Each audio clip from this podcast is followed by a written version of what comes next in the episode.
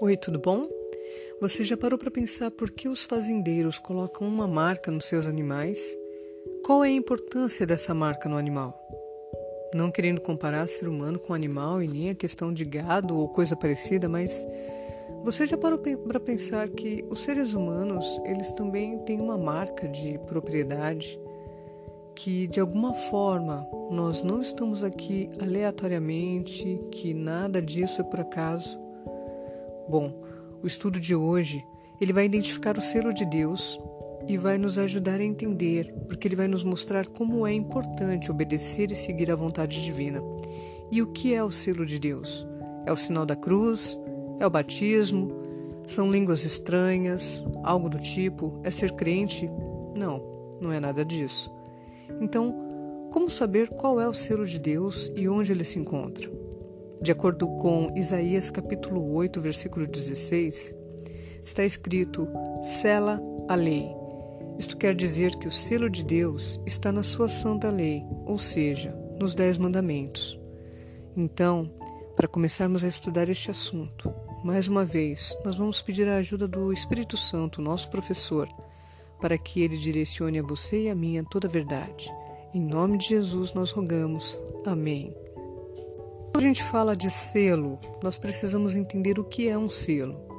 A definição de selo geralmente remonta a alguns fatos históricos, que era uma forma de definir propriedade. E o selo, por característica, ele apresenta nome, porque ele diz a quem pertence. Ele também informa cargo, né, que tem a ver com a autoridade, e informa domínio, que é relacionado ao território deste domínio. Então é bem diferente da questão de selo de carta que a gente escuta falar normalmente, mas é um selo, assim como aqueles selos reais que eram taxados nas cartas, em mensagens importantes que eram conduzidas. O selo ele traz essas características: nome, cargo e domínio. E se a gente estudar a Bíblia, nós vamos ver lá nos Dez Mandamentos que existe um mandamento em especial que ele preenche as características de um selo. Nós temos no livro de Êxodo, capítulo 20, desde o versículo 3 até o versículo 17, a definição dos dez mandamentos, de acordo com aquilo que Deus estabeleceu e que ele escreveu com o próprio dedo nas tábuas de pedra que Moisés levou lá no monte. Mas o capítulo 20, no versículos 8 a 11 em especial, falam do quarto mandamento. E nele está escrito o seguinte: Lembra-te do dia de sábado para o santificar. Seis dias trabalharás e farás toda a tua obra, mas o sétimo dia é o sábado do Senhor teu. Não farás nenhum trabalho, nem tu, nem o teu filho, nem a tua filha, nem o teu servo, nem a tua serva, nem o teu animal, nem o forasteiro das tuas portas para dentro. Porque em seis dias fez o Senhor os céus e a terra, o mar e tudo que neles há, e ao sétimo dia descansou. Por isso, o Senhor abençoou o dia de sábado e o santificou. Neste, é, neste versículo, no caso, nesta passagem dos Dez Mandamentos, quando a gente fala da definição de selo, nós encontramos nessas passagens o seguinte: o nome, que está relacionado ao Senhor teu Deus, o cargo, que é Criador, aquele que fez os céus e a terra, e domínio, que tem a ver com o mar, a terra e tudo que neles há, que é justamente a propriedade. O quarto mandamento é o único mandamento que mostra Deus como sendo o único Deus e Senhor. Ele dá o nome. Ele também informa o cargo. O quarto mandamento é o único mandamento que mostra que Deus é o Criador. E também fala do domínio. O quarto mandamento, ele é o único que diz que Deus domina os céus, a terra, o mar e tudo que neles há. E é onde a gente tem a prova disso. Como nós já vimos, a Bíblia, ela mesma se explica.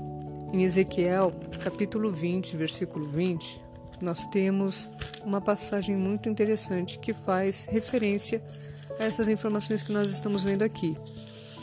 Ezequiel, capítulo 20, versículo 20, fala o seguinte: Santificai os meus sábados, pois servirão de sinal entre mim e vós, para que saibais que eu sou o Senhor vosso Deus. Em Êxodo, capítulo 31, versículos 13 a 18, nós temos também mais umas informações que falam assim: Tu, pois, falarás aos filhos de Israel e lhes dirá: Certamente guardareis os meus sábados, pois é sinal entre mim e vós nas vossas gerações, para que saibais que eu sou o Senhor que vos santifica. Portanto, guardareis o sábado, porque é santo para vós outros. Aquele que o profanar morrerá, pois qualquer que nele fizer alguma obra será eliminado do meio do seu povo. Seis dias se trabalhará, porém o sétimo dia é o sábado do repouso solene, santo ao Senhor. Qualquer que no dia do sábado fizer alguma obra morrerá. Pelo que os filhos de Israel guardarão o sábado, celebrando por aliança perpétua nas suas gerações. Entre mim e os filhos de Israel é sinal para sempre, porque em seis dias fez o Senhor os céus e a terra e ao mar, é, a terra, e ao sétimo dia descansou e tomou alento. E tendo acabado de falar com ele no monte Sinai, deu a Moisés as duas tábuas do testemunho tábuas de pedra escritas pelo dedo de Deus. Estas passagens que nós vimos são confirmações a respeito da santidade do sábado e da importância que Deus dá para ele.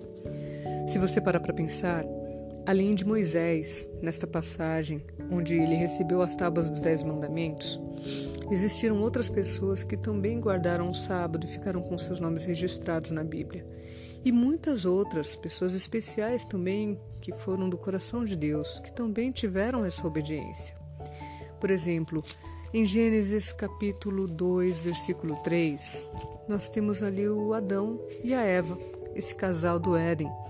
E lá no versículo 3 está escrito: E abençoou Deus o dia sétimo e o santificou, porque nele descansou de toda a obra que, como Criador, fizera. Gênesis capítulo 2, versículos de 1 a 3, também complementa.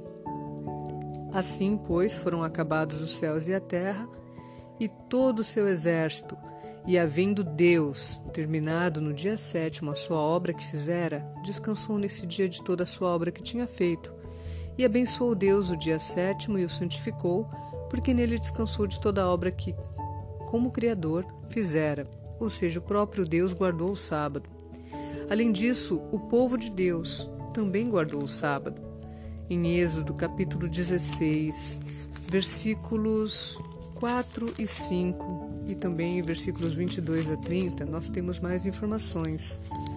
No capítulo 16, versículo 4 e 5 está escrito: Então disse o Senhor a Moisés: Eis que vos farei chover do céu pão e o povo sairá e colherá diariamente a porção para cada dia, para que eu ponha à prova se anda na minha lei ou não. Dar-se-á que ao sexto dia prepararão o que colherem, e será o dobro do que colhem cada dia. No versículo 22 a 30, nós temos mais um complemento que fala assim: Ao sexto dia, colheram pão em dobro, dois gomeres para cada um, e os principais da congregação vieram e contaram-no a Moisés. Respondeu-lhes ele: Isto é o que disse o Senhor: Amanhã é repouso, o santo sábado do Senhor. O que quiserdes cozer no forno, cozei-o, e o que quiserdes cozer em água, cozei-o em água. Tudo que sobrarai, guardando para a manhã seguinte. E guardaram-no até pela manhã seguinte, como Moisés ordenara, e não cheirou mal, nem deu bichos. Então disse Moisés: Comei-o hoje, porquanto é sábado. O sábado é do Senhor. Hoje não o achareis no campo. Seis dias o colhereis, mas o sétimo dia é o sábado. Nele não haverá. Ao sétimo dia saíram alguns do povo para o colher, porém não o acharam, não encontraram o maná. Então disse o Senhor a Moisés: Até quando recusareis guardar os meus mandamentos e as minhas leis? Considerai que o Senhor vos deu o sábado, por isso ele no sexto dia vos dá pão para dois dias. Cada um fique onde está, ninguém saia do seu lugar no sétimo dia. Assim descansou o povo no sétimo dia. Você deve estar se perguntando, mas será que foi apenas o povo de Israel? Não. Essa obediência também chegou até os estrangeiros que passavam por Israel. Em Isaías capítulo 56, versículo 6 está escrito: Aos estrangeiros que se chegam ao Senhor para o servirem e para amarem o nome do Senhor, sendo deste modo servos seus, sim, todos os que guardam o sábado, não o profanando e abraçam a minha aliança, também os levarei ao meu santo monte e os alegrarei na minha casa de oração. Aí é um complemento do versículo 7. Mas esta palavra, ela se aplicava ao povo de Israel, aos estrangeiros e todos aqueles que abraçassem a verdade de coração. Os profetas também guardaram os mandamentos. Em Ezequiel, capítulo 20, versículo 20, nós temos mais um exemplo, onde está escrito, Ezequiel 20, 20, que diz: Santificai os meus sábados, pois servirão de sinal entre mim e vós, para que saibais que eu sou o Senhor vosso Deus. Jesus também guardou o sábado, como ficou registrado no livro de Lucas, capítulo 4, versículo 16. Lucas, capítulo 4, versículo 16 está escrito: Indo para Nazaré, onde fora criado, entrou num sábado na sinagoga, segundo seu costume, e levantou-se para ler. A Virgem Maria também guardou o sábado. Em Lucas, capítulo 23, versículos 54 a 56, fala sobre esse relato. E lá no capítulo 23 está escrito 24, ah, capítulo 23, versículos 54 a 56. Era o dia da preparação e começava o sábado. As mulheres que tinham vindo da Galiléia com Jesus, seguindo, viram o túmulo, o túmulo e como o corpo fora ali depositado. Então se retiraram para preparar aromas e bálsamos, e no sábado descansaram, segundo o mandamento. Os apóstolos também guardaram o sábado. No livro de Atos, capítulo 13, versículo 13 e 14, e também capítulo 17, versículo 2 e capítulo 18, versículo 4. Versículos 13 a 14 do capítulo 13 do livro de Atos fala para nós o seguinte: E navegando de Pafos, Paulo e seus companheiros dirigiram-se a Perge da Panfilha. João, porém, apartando-se deles, voltou para Jerusalém. Mas Perge para Antioquia da Pisídia, indo num sábado à sinagoga, assentaram-se. No capítulo 17, complementando, versículo 2, está escrito: Paulo, segundo seu costume, foi procurá-los e por três sábados arrasou com eles acerca das Escrituras. E no capítulo 18, para acrescentar, versículo 4, está escrito: E todos os sábados discorria na sinagoga, persuadindo tanto judeus como gregos. Ou seja, Aqui nós vemos vários exemplos que a Bíblia apresenta, no Antigo e no Novo Testamento, a respeito deste mandamento, que era observado não só por aqueles que eram israelitas, que conheciam a palavra de Deus, mas também por forasteiros que tinham contato com o povo de Israel. E isso permaneceu e perdurou até os dias dos apóstolos. Além deles, outras pessoas, os salvos que já estão nos céus, também tiveram conhecimento desta verdade. Isaías, capítulo 66, versículos 22 e 23, também traz para nós essa informação. Isaías 66, versículos 22 e 23, onde está escrito: Porque como os novos céus e a nova terra que hei de fazer estarão diante de mim, diz o Senhor, assim há de estar a vossa posteridade e o vosso nome. E será que de uma festa de lua nova a outra, e de um sábado a outro, virá toda a carne a adorar perante mim, diz o Senhor. Amém. Aqui nós vimos então uma relação de pessoas que conheceram e obedeceram. E você pode estar se perguntando: se a Bíblia diz que o sábado é um dia santo e especial, como eu devo guardar o sábado? Em Levítico, capítulo 23, versículo 32, a Bíblia ensina para nós o seguinte: Sábado de descanso solene vos será, então afligireis a vossa alma aos, aos nove do mês, de uma tarde a outra tarde, celebrarei o vosso sábado. Ou seja, sábado é um dia de reflexão, um dia para fazer uma avaliação da sua mente, da sua conduta, para revisar aquilo que Deus deu para você durante a semana, para agradecer, para recarregar as suas energias.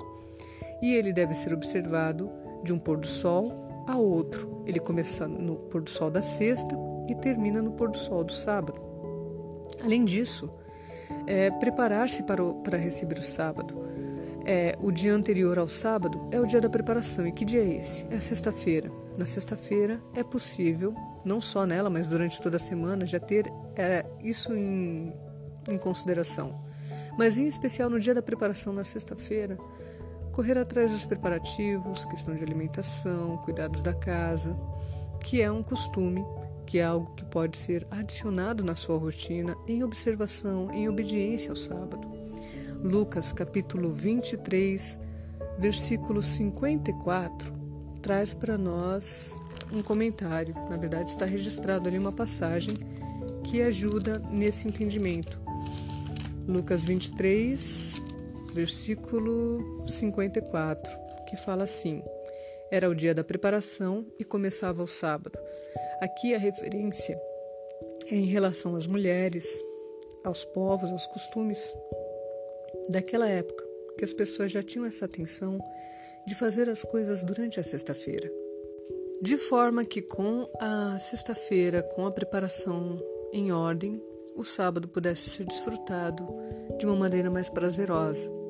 Além disso, não trabalhar e nem realizar atividades seculares no sábado coisas relacionadas a esportes, viagens, compras, jogos, é, ouvir rádio, questões seculares, músicas seculares, TV, assuntos fúteis, coisas que não vão acrescentar, que não vão levar você a uma meditação, uma reflexão, uma comunhão com Deus.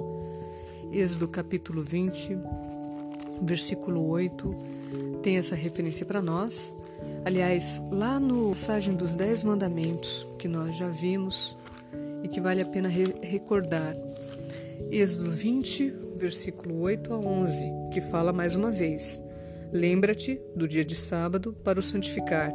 Seis dias trabalharás e farás toda a tua obra. Mas o sétimo dia é o sábado do Senhor teu Deus não farás nenhum trabalho, nem tu, nem o teu filho, nem a tua filha, nem o teu servo, nem a tua serva, nem o teu animal, nem o forasteiro das tuas portas para dentro. Porque em seis dias fez o Senhor os céus e a terra, o mar e tudo que neles há, e ao sétimo dia descansou. Por isso o Senhor abençoou o dia de sábado e o santificou. Isaías 58, versículos 13 e 14, também complementa essa informação que precisa ficar gravada na nossa mente porque ela é importante. Isaías 58, versículos 13 a 14, e fala o seguinte: Se desviares o pé de profanar o sábado e de cuidar dos teus próprios interesses no meu santo dia, se chamares ao sábado deleitoso e santo dia do Senhor, digno de honra, e o honrares, não seguindo os teus caminhos, não pretendendo fazer a tua própria vontade, nem falando palavras vãs. E o versículo 14: Então te deleitarás no Senhor, eu te farei cavalgar sobre os altos da terra, e te sustentarei com a herança de Jacó teu pai, porque a boca do Senhor o disse. Amém. Nós vamos pesquisar agora um pouquinho mais na Bíblia. Nós precisamos entender essa relação com um grande conflito Precisamos entender, por exemplo, até quando os anjos deveriam segurar os ventos. Uma vez que vento em profecia significam guerras, o que os anjos, os mensageiros de Deus, deveriam fazer e até quando? Apocalipse capítulo 7, versículos de 1 a 3, fala para nós a respeito disso. Depois disto, vi quatro anjos em pé nos quatro cantos da terra, conservando seguros os quatro ventos da terra para que nenhum vento soprasse sobre a terra, nem sobre o mar, nem sobre árvore alguma. Vi outro anjo que subia do nascente do sol, tendo o selo do Deus vivo, e clamou em grande voz aos quatro anjos, aqueles aos quais fora dado fazer dano à terra e ao mar, dizendo: Não danifiqueis nem a terra, nem o mar, nem as árvores, até selarmos na fronte os servos do nosso Deus. Interessante isso. Os anjos estavam segurando os ventos, ou seja, estavam impedindo que guerras começassem e causassem danos à terra e às pessoas. E por qual motivo? Para selar na fronte, ou seja, para garantir o entendimento daqueles que são escolhidos de Deus, daqueles que serão obedientes, daqueles que estão dispostos a aceitar o convite da salvação, de pessoas que ainda não estão no aprisco do Senhor. O Senhor ele quer a todas as ovelhas reunidas. E por conta disso, já que estamos falando de entendimento, qual é o sétimo dia da semana? Que dia é esse? Em Êxodo, capítulo 20, versículo 10, nós temos essa resposta. Êxodo 20, 10 fala para nós: Mas o sétimo dia é o sábado do Senhor teu Deus. Não farás nenhum trabalho, nem tu, nem o teu filho, nem a tua filha, nem o teu servo, nem a tua serva, nem o teu animal, nem o forasteiro das tuas portas para dentro. Então, a preocupação dos anjos em garantir que todos fossem selados é para que as pessoas tenham entendimento a respeito do sétimo dia. Uma vez que elas têm entendimento sobre este dia que representa um selo e este selo é o selo de Deus, as pessoas ficarão garantidas, elas ficarão seladas, elas ficarão guardadas destes males. É permitido então praticar obras de caridade? Será que, por conta do sábado ser esse dia especial de representar um selo, será que eu posso então fazer boas obras? Posso praticar caridade? Fazer coisas desse tipo no sábado, já que a gente viu algumas restrições ali sobre assuntos seculares? Sim, com certeza pode. Jesus mesmo afirmou isso. Em Mateus, capítulo 12, versículos 11 e 12, ele ensinou para nós o seguinte. Capítulo 12, versículos 11 e 12. Ele diz: Ao que lhes respondeu: Qual dentre vós será o homem que, tendo uma ovelha e num sábado esta cair numa cova, não fará todo o esforço tirando-a dali? Ora, quanto mais vale um homem que uma ovelha. Logo, é lícito nos sábados fazer o bem. O sábado é um dia de alegria, é um dia de boas obras, é um dia para você pensar, refletir e agir mais em relação ao amor, em relação ao respeito, em relação à caridade, em relação à fraternidade, ao amor ao próximo. E tem alguma advertência para nós que nós devemos pensar em relação a isso, na palavra de Deus? Isaías capítulo 56 traz para nós uma advertência. No versículo 2 e 6 do capítulo 56 de Isaías está escrito o seguinte: Bem-aventurado o homem que faz isto e o filho do homem que nisto se firma, que se guarda de profanar o sábado e guarda a sua mão de cometer algum mal. No versículo 6, complementando, também tem a informação: Aos estrangeiros que se chegam ao Senhor para o servirem e para amarem o nome do Senhor, sendo deste modo servos seus, sim, todos os que guardam o sábado, não o profanando e abraçam a minha aliança. Todos estes vão receber uma promessa com certeza. E qual é o benefício? né? Para o benefício de quem foi dado o sábado? Será que Deus colocou isso simplesmente por um capricho? Será que era vontade dele apenas para ser exaltado? Sem dúvida alguma que Deus merece ser exaltado, mas Deus é um Deus amoroso. É um Deus através do qual nós conhecemos a humildade, porque ele enviou o seu filho Jesus a esta terra para nos dar uma lição de humildade também. Mas o motivo pelo qual o sábado foi dado como benefício é simplesmente para nós.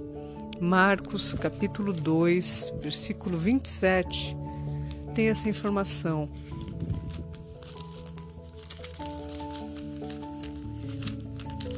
Marcos 2, 27.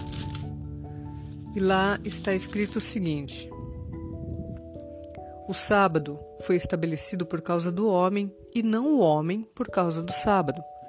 Sendo assim, pense nisto. O sábado é um sinal entre nós e Deus e que será colocado na fronte. E por que a fronte? Porque a fronte, no caso a mente, é o símbolo de entendimento e Deus quer que você aceite essa verdade com razão, não por emoção, não por imposição, mas por discernimento. Por isso é necessário estudar a Bíblia de uma forma sincera e honesta Uma vez que você entende que o inimigo foi mexer justamente neste mandamento, justamente este que é uma prova de que Deus é o Criador, o que será que acontece se a gente tirar esse mandamento? Né? Muitas pessoas ignoram o sábado, a gente já viu alterações, a gente sabe que algumas doutrinas tiraram a informação do sábado, dos dez mandamentos, e isso não, não pode, né? Por quê? Porque é justamente aonde se prova que Deus é criador. E se você tirar, como fica então a questão de quem é o teu Deus, né? Quem é o seu Deus? Guardar o sábado não é apenas deixar de trabalhar, mas também declarar qual é o Deus que você serve. Para que o Criador, né, no caso, para que o Criador seja o teu Deus, é necessário que você guarde o sábado. Ele faz parte do reconhecimento, é um selo. Agora, se você não ata o sábado como dia do Senhor, você coloca dúvidas sobre quem é o seu Deus, principalmente sabendo que quem mudou o sábado para o domingo foi através de um sistema religioso que ocorreu há séculos atrás e continua perdurando até os dias de hoje e que infelizmente foi feito sob a direção de Satanás, que fez com que os homens agissem dessa forma, mudando leis e tempos. E a Bíblia diz: Eis que hoje eu ponho diante de vós a bênção e a maldição, como está registrado em Deuteronômio capítulo 11, versículo 26 a 28. A bênção tem a ver com obedecer aos mandamentos de Deus, e a maldição tem a ver com rejeitar os mandamentos de Deus. Ainda que isso não seja visível a curto prazo, obedecer é melhor do que sacrificar. Aceitar a verdade é melhor do que profaná-la. Que seja então a sua decisão e a minha também de permanecer e buscar e receber este selo de Deus, de entregar nossa vida a Ele de todo o coração. Não por imposição, não por enganação, mas por consciência, por entendimento, por discernimento, porque é assim que nós recebemos o selo do Senhor. Que assim seja na sua vida e na minha também, em nome de Jesus. Amém.